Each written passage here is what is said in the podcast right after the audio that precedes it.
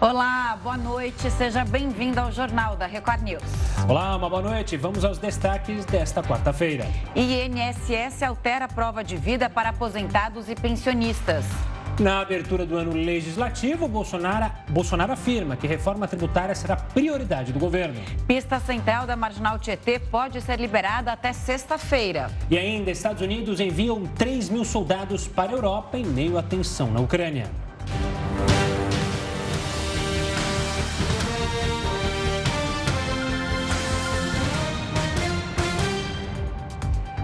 O Comitê de Política Monetária do Banco Central aumentou a taxa básica de juros de 9,25% para 10,75% ao ano. A alta de um ponto e meio é a oitava seguida. Com isso, a Selic voltou ao patamar de dois dígitos, registrado pela última vez em 2017. Os aumentos são uma tentativa do Copom para enfrentar a inflação e impactam empréstimos bancários, o consumo da população e investimentos produtivos produtivos. E o ano legislativo começou oficialmente hoje, no Congresso Nacional. A chegada dos carros marcou o início dos trabalhos. A solenidade contou com a presença do presidente da Câmara dos Deputados, Arthur Lira, e de Rodrigo Pacheco, presidente do Senado. O presidente Jair Bolsonaro também compareceu. Ele apontou a reforma tributária como a prioridade do governo federal. Ante todo esse cenário, diversos projetos legislativos merecem atenção e análise do Congresso Nacional neste ano de 22, para a consecução dos programas e das políticas públicas em curso. Aqui destacamos o da portabilidade da conta de luz, o do novo marco legal das garantias e o da reforma tributária.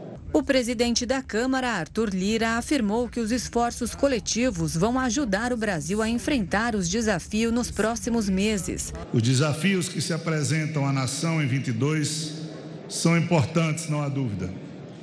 Mas tenho a serena convicção de que a convergência de esforços de todos nos fará atravessar com segurança as dificuldades deste novo ano. Já o presidente do Senado lembrou da importância de 2022, quando os brasileiros vão às urnas para escolher o presidente para os próximos quatro anos. A perspectiva do ano que se inicia, portanto, é de muito trabalho, em um tempo que parecerá escorrer mais rapidamente do que o habitual, sobretudo em função da agenda eleitoral que ocupará boa parte deste ano. Vamos traduzir né, o que eles falaram nos discursos e a gente segue falando sobre o início também do ano legislativo. Então vamos a Brasília com a Nathalie Machado. Nathalie, boa noite para você, bem-vinda mais uma vez. O que você destaca desses discursos que a gente acabou de ouvir alguns trechos e também sobre as prioridades de pautas do Congresso? Oi, Camila. Oi, Gustavo. Boa noite. Boa noite a todos. Bom, como vimos aí na reportagem, foi o início desse ano legislativo, contou com a presença, uma cerimônia que contou com a presença de diversas autoridades, incluindo o presidente Jair Bolsonaro e também os presidentes da Câmara e do Senado. Bom, vale a gente destacar que a os olhos estão voltados para a redução desse calendário legislativo desse ano, porque temos as eleições, então o limite, a data limite para os parlamentares, muitos deles dizem que o limite seria ali em outubro. Então a corrida é contra o tempo. No discurso, Bolsonaro ele fez questão de ressaltar que é, pede ao Congresso agilidade nessa questão da votação da reforma tributária, que hoje está parada no Senado Federal, na Comissão de Constituição e Justiça. Rodrigo Pacheco também fez um discurso ressaltando que não admite ninguém no Brasil passar fome, o que leva a crer também uma possível leitura de um candidato à presidência da República lá na frente.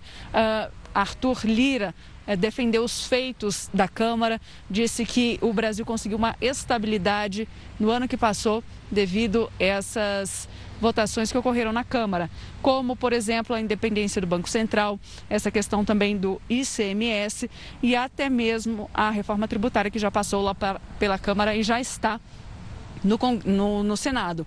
Então, a expectativa agora é justamente que o Senado possa desenrolar, então, a articulação do governo, justamente também com o Ministério da Economia e o Congresso Nacional, tenta ficar cada vez mais forte aí para desenvolver essa pauta ao longo do ano. Camila, Gustavo. Nathalie, uma boa noite da minha parte também. Falando de outro poder nessa conversa, o embate do presidente Jair Bolsonaro junto com o STF, com o ministro Alexandre de Moraes, continua. Alexandre, deu, Alexandre de Moraes deu um prazo de 15 dias para o Procurador-Geral da República se manifestar sobre um pedido de investigação. Conte os detalhes desse caso para a gente. Gustavo, exatamente. É, Alexandre de Moraes encaminhou o relatório da Polícia Federal para a PGR, pedindo ou para, para que a PGR se posicione, ou então para arquivar ou dar seguimento a essa denúncia. O que aconteceu foi que o presidente Bolsonaro ele não compareceu ao depoimento que estava previsto para ele comparecer na semana passada na Superintendência da Polícia Federal aqui em Brasília para esclarecer o fato de divulgação de dados sigilosos uh, sobre investigação da própria Polícia Federal do vazamento, do, da, desculpa, da invasão de hackers no site do TSE.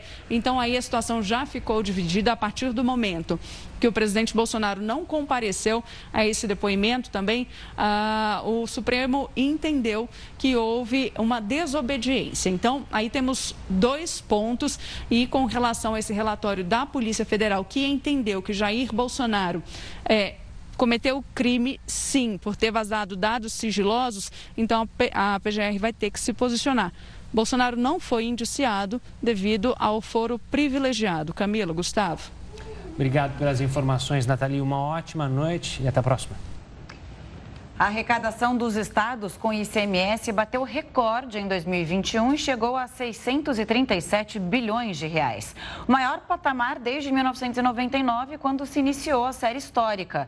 O aumento em relação ao ano anterior foi de quase 23%, segundo dados do Conselho Nacional de Política Fazendária. A maior arrecadação veio dos combustíveis.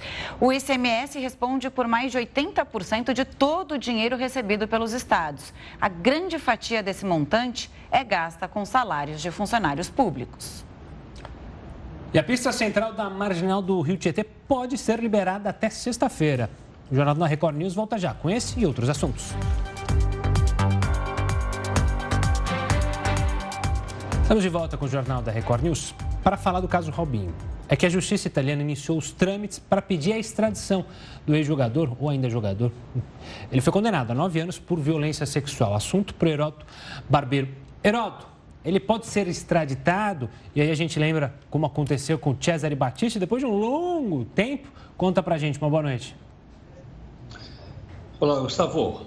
É, a primeira coisa é o seguinte: qualquer um de nós aqui pode abrir a Constituição, artigo 5. Ele é enorme. Mas tem a linha 51.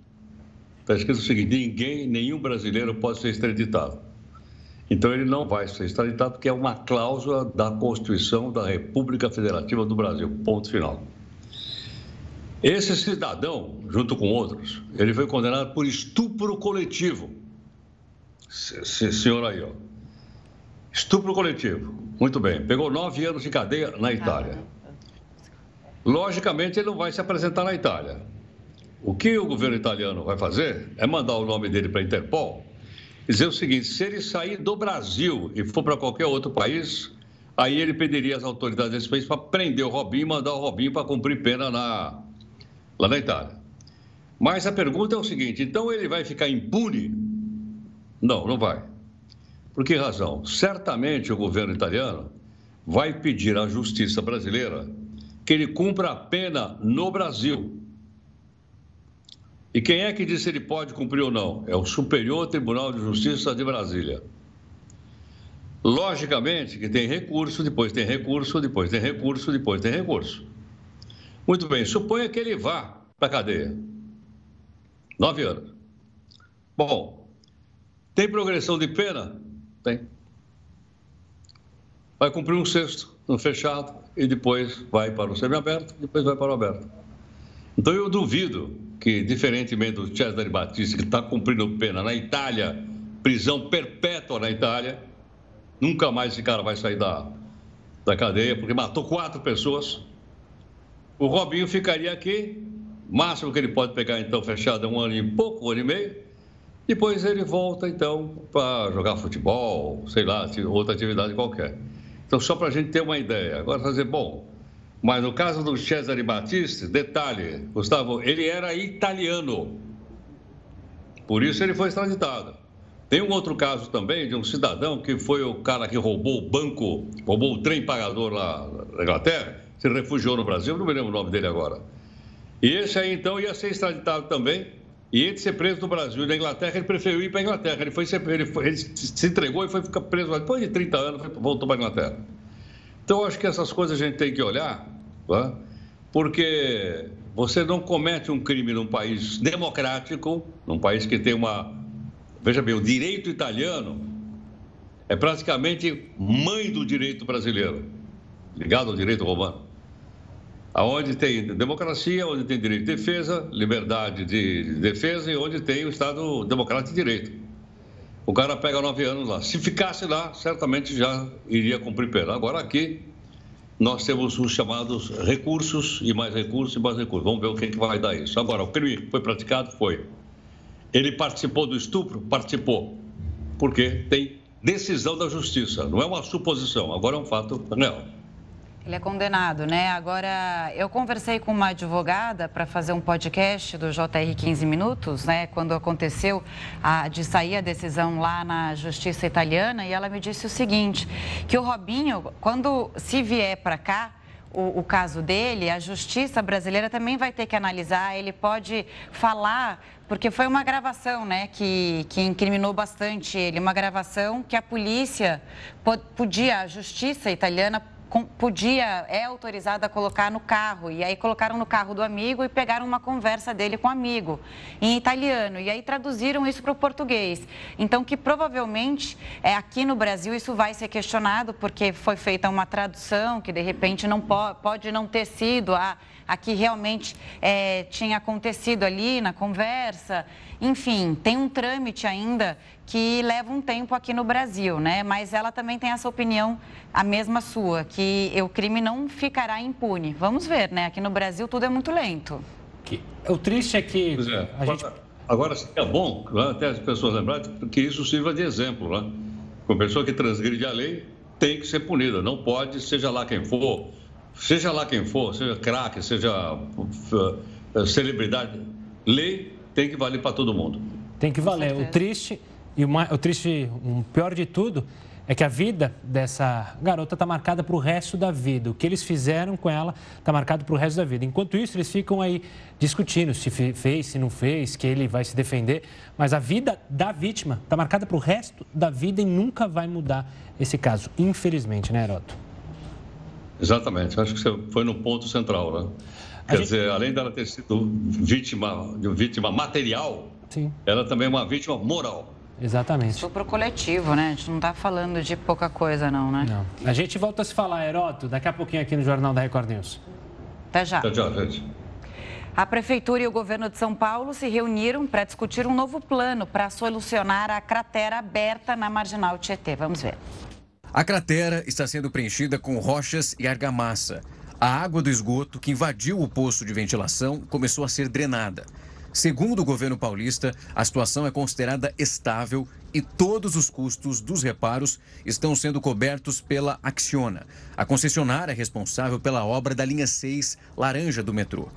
O poço e também o túnel do metrô estão intactos e o leito do rio Tietê não foi prejudicado. Mais de 100 funcionários foram mobilizados. É uma rápida é, ação, inclusive da Prefeitura do Estado, cobrando a companhia Acciona para que tomasse as providências e foi tomada. Já no mesmo dia, a ação foi tomada de uma ação de engenharia de fazer o preenchimento da cratera para conter o desmoronamento. A causa do acidente ainda não foi confirmada e as pistas locais e centrais da marginal estão interditadas.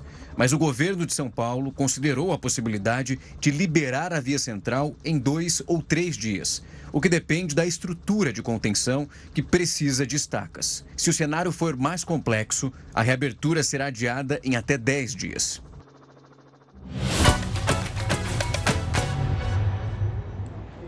Corinthians e Santos se enfrentam logo mais lá na Neoquímica Arena e será o primeiro clássico do Paulistão de 2022 e o repórter Jean Brandão tem mais detalhes. Boa noite, Jean. Para que todos possam Boa noite, Camila. Boa noite, Gustavo. Olha, os torcedores já estão chegando aqui na Arena do Corinthians para este primeiro clássico do Campeonato Paulista. E a notícia não é muito boa para os corintianos, que tem um desfalque importante. O goleiro Cássio testou positivo para a Covid e está fora do jogo. O goleiro Matheus Donelli, que já atuou na última partida, deve vir a campo. Assim como o craque Renato Augusto, que não esteve nesta vitória contra o Santo André, deve jogar hoje contra o Santos. Já no Santos, o destaque é a estreia do atacante Ricardo Goulart. Ele deve ser o titular do ataque do time da Baixada, que ainda não venceu neste Campeonato Paulista. Por isso, já é grande a pressão sobre o técnico Fábio Carilli. Daqui a pouquinho, nove e meia da noite, tem o primeiro clássico do Campeonato Paulista 2022, Corinthians e Santos. Camila, Gustavo. Obrigada, Gia. E o INSS mudou a prova de vida para aposentados e pensionistas. O Jornal da Record News volta já já com essa e outras informações. Subiu para 27 o número de mortes por causa das chuvas que atingiram São Paulo. O Corpo de Bombeiros encontrou mais três corpos durante essa madrugada na cidade de Franco da Rocha. Dois gêmeos adolescentes e um idoso foram retirados dos escombros. Os bombeiros ainda procuram por sete desaparecidos em Franco da Rocha e um em Jaú. A Defesa Civil afirmou que 660 famílias seguem desabrigadas ou desalojadas. Voltamos a falar agora sobre o início do ano legislativo. Para fazer uma análise sobre os principais assuntos, a gente conversa agora com o cientista político Ismael Almeida. Ismael, boa noite, seja bem-vindo ao Jornal da Record News. Eu não sei se você concorda comigo, mas ao que parece foram discursos cheios de indiretas né, e recados. É verdade. Boa noite, Camila. Boa noite, Gustavo. Prazer estar aqui com vocês mais uma vez. E, de fato, essa foi a impressão geral que foi passada, né? De que os discursos ali de uma cerimônia que, em tese, é, é para ser mais, digamos assim, é um ritual, não há muito, é, muitas surpresas que se esperam numa sessão como essa, mas a política realmente acabou, ainda que de forma velada, dando o tom ali de alguns discursos, né? A gente pôde perceber isso claramente é, da fala do presidente Bolsonaro, né, ao final do seu discurso, é, dando uma, ali uma alfinetada clara no, no, no candidato ex-presidente Lula, pré-candidato do PT, falando sobre regulação da mídia e revogação de reforma trabalhista e outras pautas aí que o Congresso aprovou.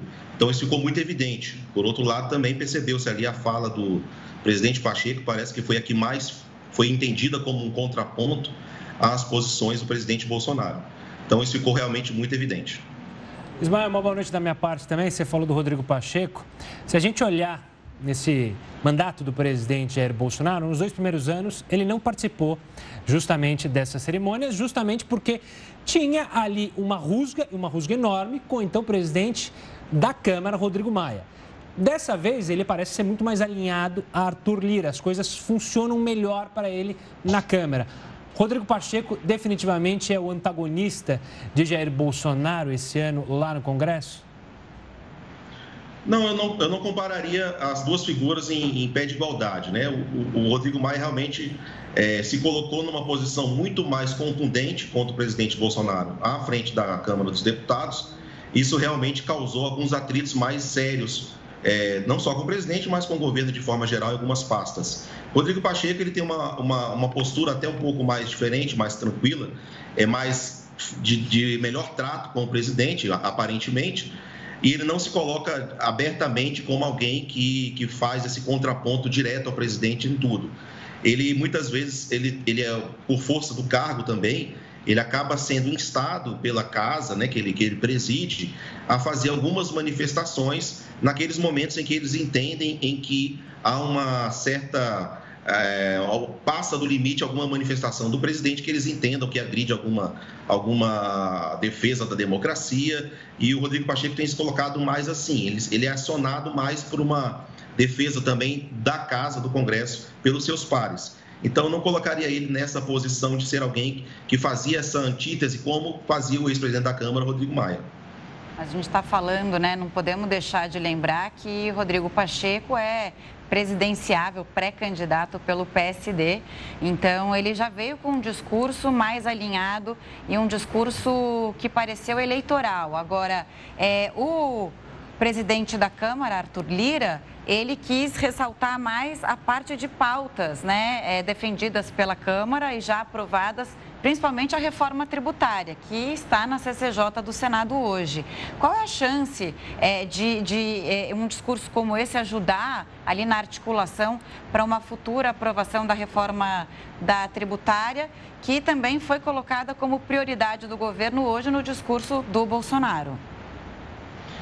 Olha, Camilo, o que ficou muito evidente aqui nos discursos e também em algumas manifestações de outros atores políticos eh, já há alguns dias é de que é preciso quebrar esse paradigma de que em ano eleitoral o Congresso não, não vota nada relevante, né? Fica só naquelas chamadas perfumarias e se voltam praticamente o ano inteiro apenas nas articulações visando as eleições, ao pleito eleitoral, que é só em outubro.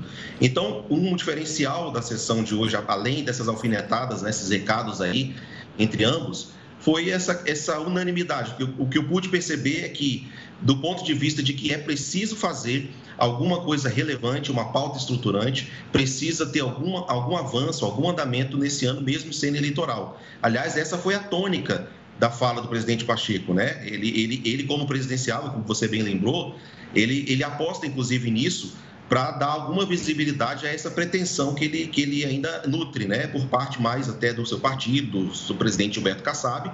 Ele gostaria muito de aproveitar esse momento também para pautar esses temas que darão visibilidade ao Congresso e, consequentemente, à sua presidência. Ismael, mas o discurso é uma coisa, né? Na prática é outra. Num momento tão polarizado que o país vive e deputados e senadores estão preocupados em se perpetuarem no poder, ou seja, conseguirem um mandato para 2023, é possível acreditar que, de fato, os presidentes da Câmara e do Senado vão conseguir fazer as votações andarem ou você cria uma dificuldade imensa, principalmente nesse primeiro semestre? Porque no segundo semestre é quase ponto certo que não vai aprovar mais nada, né? É, é, habitualmente, historicamente, é essa dificuldade mesmo no segundo semestre, principalmente. E no primeiro semestre ficava ali é, pautas mais tranquilas, digamos assim, de consenso, não se avança em pautas que, que, dependam de um maior debate, de uma maior discussão. Mas eu vejo com, com otimismo que é possível isso, até porque o eleitor é, ele, de, ele teve um amadurecimento político nesse sentido de cobrar o seu representante do que, que ele espera que seja feito. Então, eu acho até uma resposta, e por que não dizer, até um, um, um ativo eleitoral que os, que os políticos podem usar é aprovar essas pautas que todo o Brasil espera. Hoje, o eleitor mediano consegue entender a importância da aprovação de uma reforma tributária, é, de uma reforma administrativa, e que isso depende muito da boa vontade política dos parlamentares do Congresso Nacional.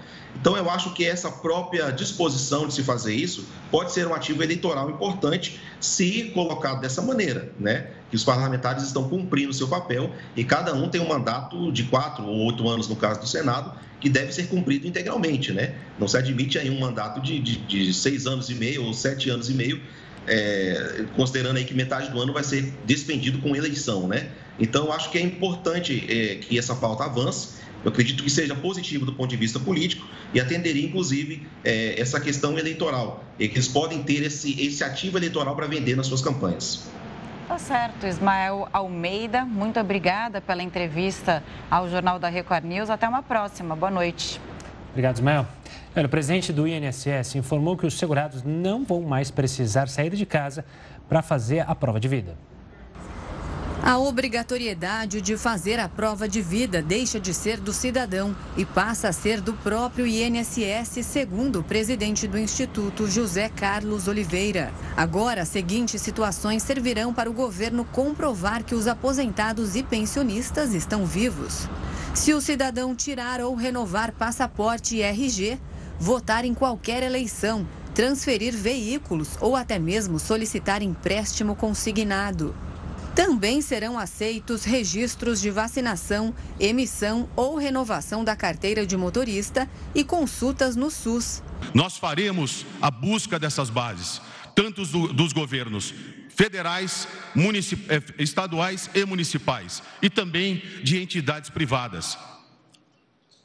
Se caso nós não encontrarmos um movimento do cidadão em nenhuma dessas bases, mesmo assim, o cidadão não vai precisar sair de casa para fazer a prova de vida. O INSS proverá meios com parcerias que fará para que o servidor, para que o correio, para que essa entidade parceira vá à residência e faça a captura biométrica na porta do segurado, para que o segurado não saia mais de sua residência. As mudanças já estão valendo, mas o INSS tem até o dia 31 de dezembro para concluir a implementação. Até essa data, o bloqueio de pagamento por falta da prova de vida seguirá suspenso. O mundo registrou o maior número de mortes diárias por Covid-19 desde maio de 2021. Foram registradas 14.300 mortes em 24 horas. Os óbitos continuam crescendo em quase todos os países, mas o número não tem crescido na mesma proporção de novas infecções. A média de casos confirmados está em mais de 3 milhões por dia, o que representa uma queda de quase 9% em relação ao recorde registrado na semana passada.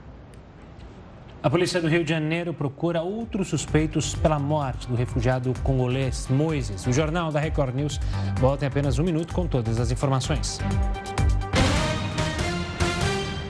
Estamos de volta com o jornal da Record News. olha, a maioria dos ministros do Supremo Tribunal Federal determinou que o Rio de Janeiro apresente um plano para reduzir a letalidade policial. A sessão foi a primeira com a participação do ministro André Mendonça, que tomou posse em dezembro do ano passado. Os magistrados entenderam que o plano de redução da letalidade em ações policiais deve ser enviado ao Supremo em até 90 dias. A maioria dos ministros também votou para que as operações que resultem em mortes de crianças e adolescentes tenham prioridade de investigação. A polícia do Rio de Janeiro procura outros suspeitos pela morte de Moise, um refugiado congolês que vivia no Brasil desde 2014. A gente viu as imagens, um caso está, é, estarrecedor. É, obrigada. E para falar mais sobre esse caso, a gente vai conversar com Álvaro Quintão, presidente da Comissão de Direitos Humanos e Assistência Judiciária da OEB do Rio de Janeiro. Boa noite, Álvaro. Bem-vindo ao Jornal da Record News. Que a gente estava falando, né? Aquelas imagens, acho que dizem tudo, né? E é impressionante a violência com que os agressores batem na vítima, que não tem a menor chance de se defender. Ah, boa noite. Obrigado pelo convite, é um prazer estar aqui. É, as imagens são, são chocantes, né? É uma, é uma brutalidade, é, é algo enfim, é impensável que seres humanos consigam tratar o, um semelhante da forma como o Moisés foi tratado e, que acabou levando à morte, né? É, realmente são cenas muito, muito chocantes.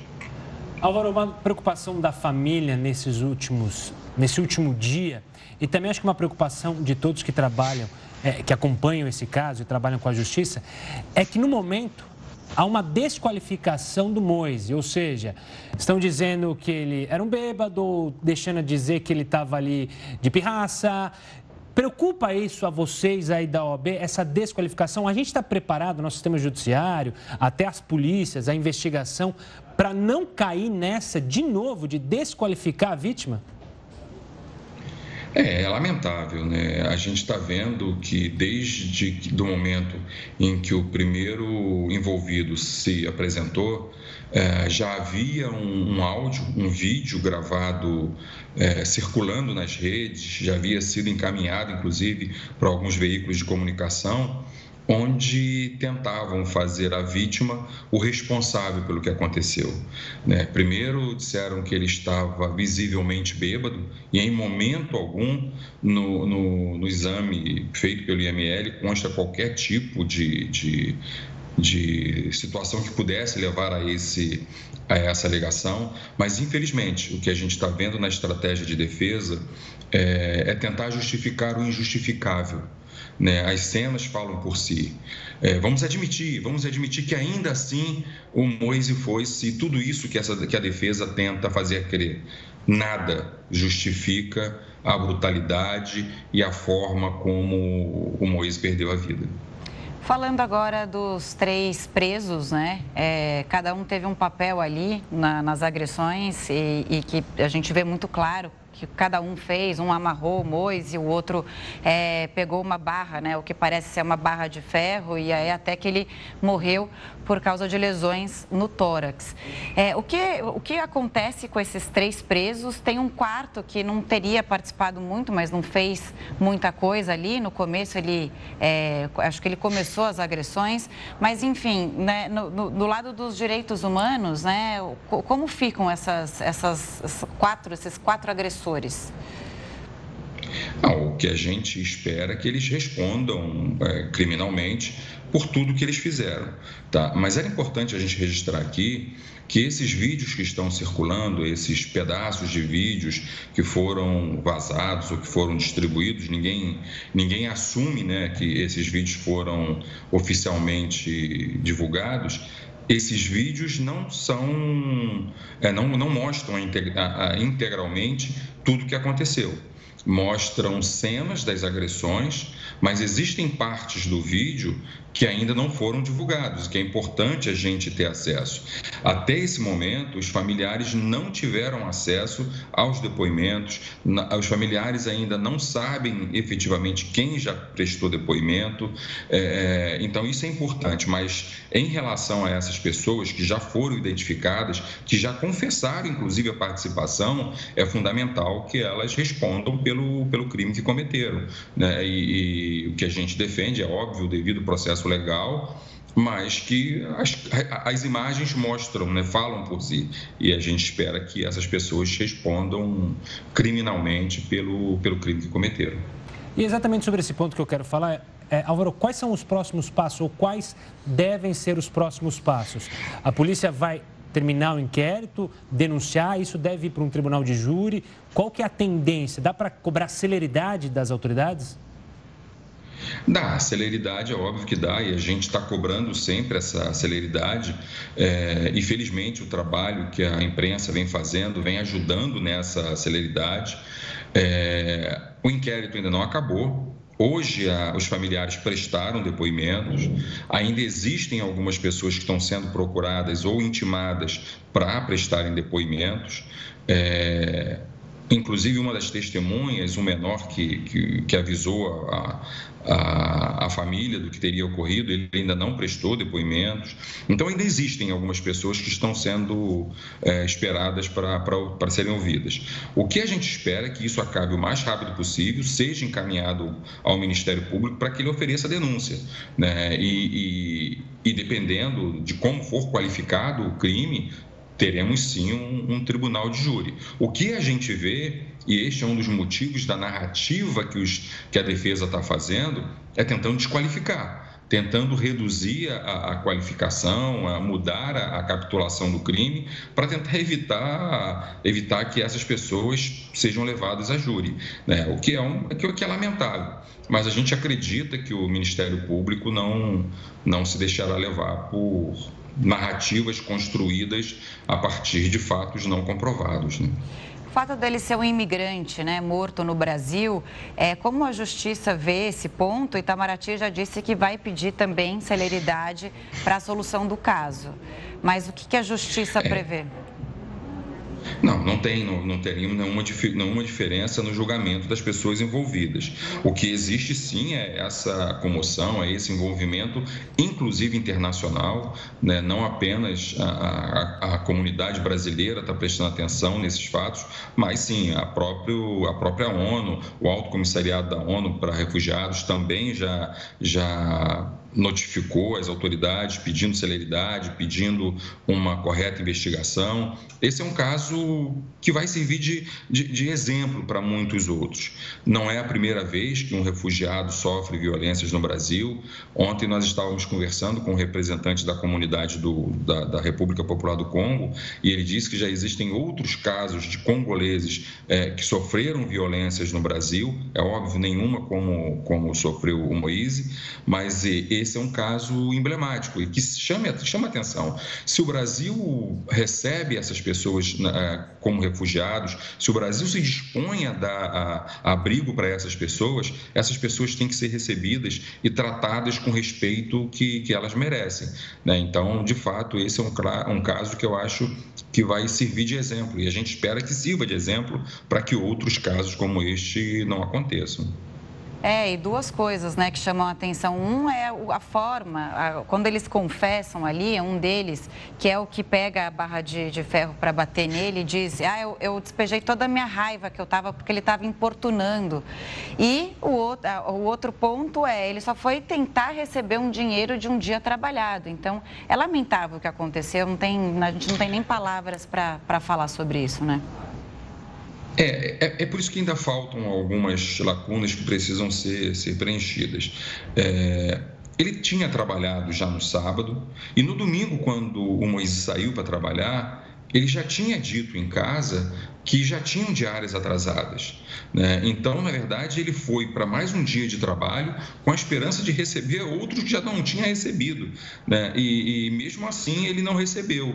E é isso que, que acham, né? Um trabalhador que trabalhou é, contribuiu para que o quiosque funcionasse normalmente, atendeu os, clientes do quiosque quando ele espera receber, ele é tratado dessa maneira. É tratado como alguém que está, está importunando é, é, o proprietário do quiosque porque quer receber pelo trabalho que realizou. É, infelizmente, a gente está vendo que essa agressão, que essa violência foi assim banalizada, foi, foi uma, uma violência sem sentido, sem motivo nenhum para que acontecesse. Né?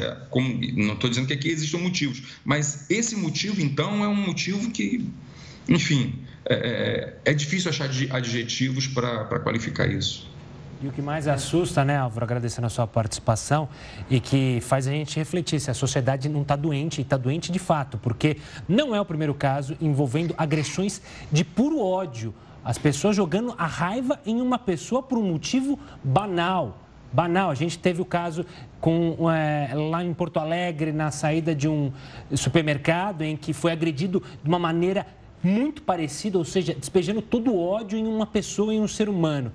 Que a gente pense, eu volto a falar, né, refletir, a sociedade está completamente doente com esse tipo de violência e a banalização da violência. De qualquer forma, Álvaro, obrigado. E, pela... só, e só para complementar, só para complementar, é, não só a banalização da violência, mas o que eu acho que continuou funcionando normalmente a partir da violência, após a violência. As pessoas que estavam assistindo continuaram agindo como se nada tivesse acontecendo. O que eu acho que continuou funcionando com o Moisés caído, falecido. É, tem essa, né? As pessoas que presenciaram e não fizeram nada, mesmo com aquela cena brutal. Mas muito obrigada pela participação aqui. Até uma próxima. Boa noite, Álvaro. Eu que agradeço. Estamos à disposição. Olha, agora a gente fala dos alunos da rede estadual de São Paulo que retornaram hoje às aulas 100% presenciais. O uso de máscara é obrigatório. A partir do mês de abril, o aluno deverá apresentar o comprovante de vacinação. Quem não enviar o documento não será impedido de assistir às aulas mas o conselho tutelar, poderá ser acionado. Uma das novidades implementadas em São Paulo é o novo ensino médio. O programa será adotado em todo o país. O conteúdo básico das disciplinas tradicionais do ensino médio continua semelhante. Ao invés de 12 disciplinas, as matérias passam a ser agrupadas em quatro áreas do conhecimento: linguagem e suas tecnologias, matemática e suas tecnologias, ciências da natureza e ciências humanas. Bem parecido com a divisão do Enem. A nova organização permite que um mesmo assunto seja discutido sob diferentes aspectos. O tempo em sala de aula também muda. Agora será de mil horas por ano, 200 a mais que antes. Em média, cinco horas de aula por dia. Além das quatro áreas do conhecimento, os alunos vão ter um período na escola toda semana para falar sobre o futuro, ter um projeto de vida. A expectativa é que essas mudanças deixem os estudantes mais preparados para escolher uma profissão. Em Santa Catarina, algumas escolas ainda terão um ensino integrado a cursos técnicos. Assim, o estudante já sai do ensino médio com um diploma específico. Em Santa Catarina, o novo ensino médio já existe desde 2020 em 120 escolas. Foi implantado como um projeto piloto e agora será expandido para as mais de 700 instituições. Nós falamos aqui no Jornal da Record News sobre o número de agências bancárias que foram fechadas no Brasil. Mesmo assim, mais de 16 milhões de contas foram abertas em quase dois anos. Assunto para Heródoto Barbeiro. Heródoto, explica para a gente esses números. Olha, Gustavo, vez que você lembrou agora do fechamento das agências, foram fechadas 2.351 agências.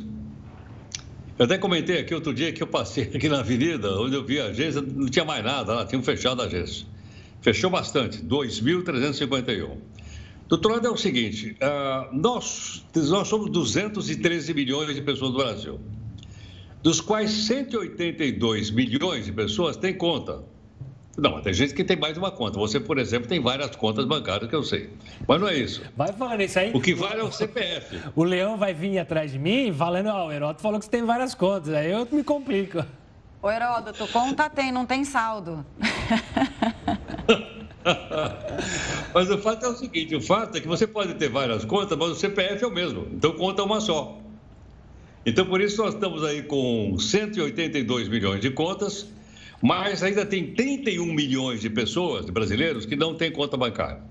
O que, que chama atenção? Chama atenção que o ano passado, né, nós tivemos a pandemia, é, ainda assim, com a pandemia, aumentou em 16 milhões de pessoas, 16 milhões e 600 mil pessoas, que não tinham conta bancária, não tinha nada, agora tem conta bancária. Bom, ter uma conta bancária, de certa forma, também é exercer o, o direito de cidadania. Dizer, não, mas você conta bancária, você vai ter que pagar serviço. Não, não, não, não, não. Você abre uma conta bancária, você não tem que pagar nada. Tem alguns serviços que são absolutamente grátis, são garantidos pelo Banco Central. E a pessoa, mesmo que, não, que tenha uma renda pequena, ela pode ter a conta bancária não vai gastar nada, não paga nada. Tá? Cartão de débito, por exemplo, não paga e vai por aí afora. Agora, por que isso aqui é importante? Porque isso, de certa forma, é uma forma de inclusão social. Você imagina, uma pessoa não tem nenhuma conta bancária, você quer pagar a pessoa não, não posso, não tenho conta bancária. Se não for pagar em dinheiro, não pode. Então está evoluindo, está tá violento. Está tá, tá, tá evoluindo. Está melhorando, está melhorando. Outra coisa, a pessoa muitas vezes precisa de crédito. É verdade que crédito do banco tem que tomar cuidado. Mas, por exemplo, suponha que seja aquele crédito que vem uh, ligado à aposentadoria. O cidadão pode tirar, se você não tiver conta bancária, não tira. E, finalmente, tem uma coisa interessante das contas bancárias que foi anunciada hoje. Qual é? Você lembra que a gente contou aqui que no Brasil, na República Velha, os mortos votavam. Né? Na véspera da, da, eleição, eles saíam lá do, do cemitério e iam votar. E hoje nós tínhamos diferente. Os mortos saem do, do cemitério e vão lá receber o pagamento da Previdência Social quando o cidadão já bateu as botas. Muito bem, agora, foi anunciado hoje, inclusive, quem tem conta bancária e faz uma transação com a conta bancária, já não precisa mais fazer prova de vida. Porque como o sistema está integrado e o cidadão mudou, ou recebeu, ou pagou, ou mudou alguma coisa, isso já é suficiente como prova de vida. Mas para isso tem que ter conta bancária, né? porque vai facilitar também a vida de muita gente. Então vamos esquecer que a Previdência Social brasileira tem 36 milhões de pessoas. E veja só, para comprovar que 36 milhões de pessoas estão vivas, é complicado. Agora não vai ser mais, porque está tudo interligado, inclusive os bancos, que vão dizer se o cidadão está vivo ou não, porque ele fez uma transação bancária. Então, como você vê, parece que as portas do cemitério serão finalmente fechadas para esse tipo de fantasma. E outra vantagem, acho que é bom frisar também, né, Heroto, que esse avanço aí no número de bancarizados no Brasil está muito relacionado também aos bancos digitais, né? Porque antes ficava na mão dos bancões, né? E aí era uma, é uma demora para você conseguir abrir uma conta e cheia de taxas. Aí vieram os pequenos, pequenos modo de dizer, né, digitais, que revolucionaram o mercado e hoje em dia os bancões agora estão atentos a isso. Isso ajudou muita gente a ser bancarizada, a ter um cartão que facilita, como você mesmo falou, elas participarem da economia do país, né? Bem lembrado. E outra coisa, agora a conta bancária a gente acompanha aqui, né? Exato. Não é verdade? Oh. O único perigo é você ser sequestrado e o cara querer botar uma arma na sua cabeça para você transferir o Pix. Mas toda a conta bancária agora está aqui, quer dizer, não há necessidade nem de abrir o, qualquer outro instrumento, está aqui dentro. É, Mas enfim, são as mudanças que estão vindo por aí. Pagar conta, pagar aluguel, é uma facilidade ter conta bancária. Obrigada, Heródoto. Boa noite, Pode até amanhã. Transferir, transferir uma graninha para os amigos também é mais fácil. É, um pois pix. é. Manda um pix. Passa o seu pix aí, Heródoto, pra gente mandar um pix. Beijo grande, mestre. Um até amanhã. Obrigado. Tchau. Até mais. Os Estados Unidos vão enviar 3 mil soldados para a Europa. O Jornal da Record News volta já já com os detalhes. Estamos de volta com o Jornal da Record News para falar que a Anvisa já recebeu 10 pedidos de registro para a venda de autotestes de Covid-19. Um deles, inclusive, já está em análise. Os demais pedidos estão em processo de distribuição de documentos. A expectativa da Anvisa é aprovar a venda dos autotestes ainda no mês de fevereiro. Para isso, a agência verifica etapas como eficácia e segurança dos exames. No último dia 28, a venda de autotestes foi autorizada aqui no país. E olha só essa, o risco de morte por Covid-19 é 22 vezes menor para quem já tomou três doses da vacina. Entre os idosos não vacinados, o risco de morte é 27 vezes maior. Já a chance de uma pessoa que não se vacinou ser internada aumenta 10 vezes. As conclusões são de um estudo preliminar da Secretaria Estadual da Saúde do Paraná. Os dados foram coletados entre dezembro de 2021 e 31 de janeiro deste ano. Vamos abrir espaço para o cenário internacional. Os Estados Unidos anunciaram que vão enviar mais tropas para a Europa Oriental em meio ao impasse, impasse na Ucrânia. De acordo com o Pentágono, serão mobilizados 2 mil soldados norte-americanos para Polônia e Alemanha.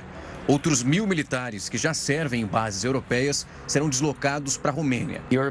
Ao anunciar as medidas, John Kirby porta-voz de segurança do país, destacou que o intuito é cumprir o compromisso com a OTAN e também tranquilizar os membros da aliança militar na região. Ele ainda informou que as tropas não vão combater na Ucrânia, embora os Estados Unidos estejam fornecendo armas a Kiev.